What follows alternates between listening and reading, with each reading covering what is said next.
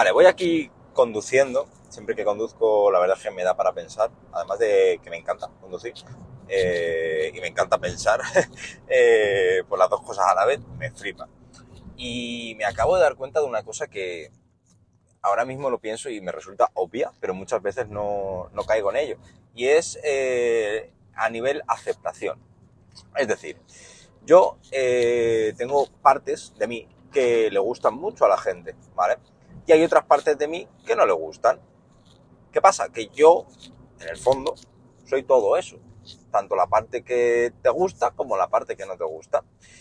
Y acabo de entenderlo. Acabo de entenderlo a raíz de eh, una situación que viví con, con, un ser querido hace, hace relativamente poco, eh, cuando me decía, eh, bueno, fue a raíz de, del accidente que tuve, ¿vale? Yo hace cinco meses tuve un accidente de moto que, que casi muero y, pues bueno, mi vida cambió bastante por completo.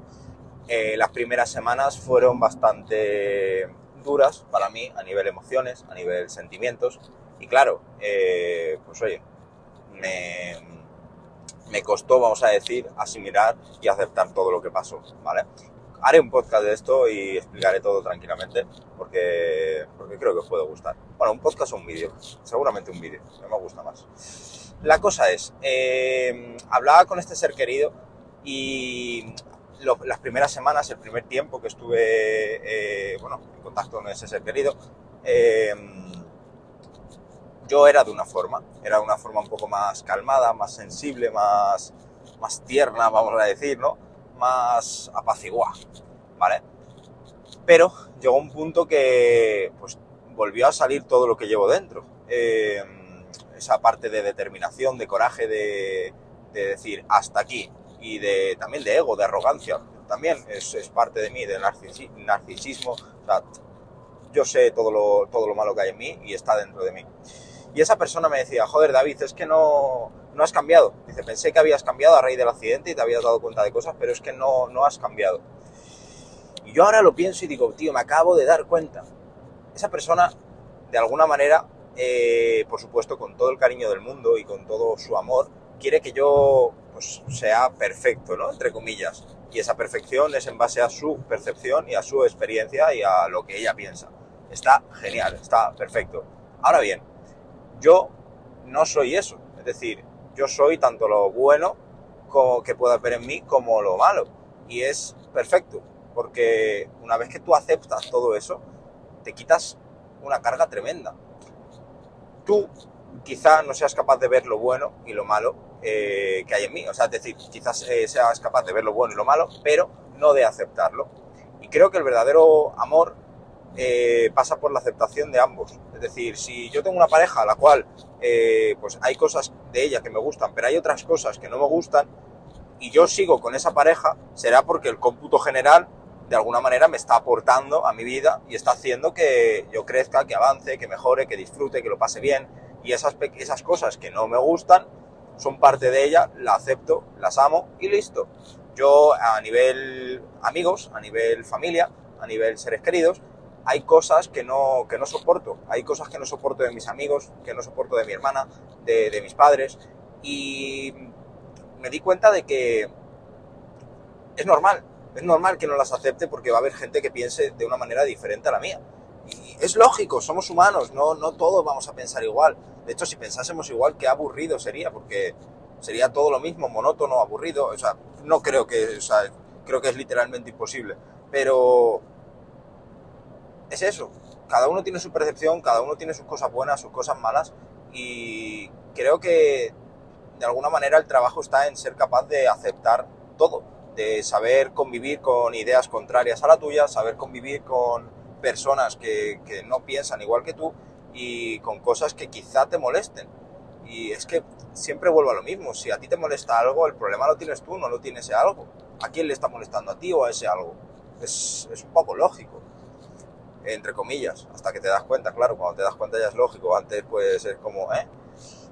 Y, y realmente es eso, eh, la filosofada y lo que venía pensando es, es precisamente eso.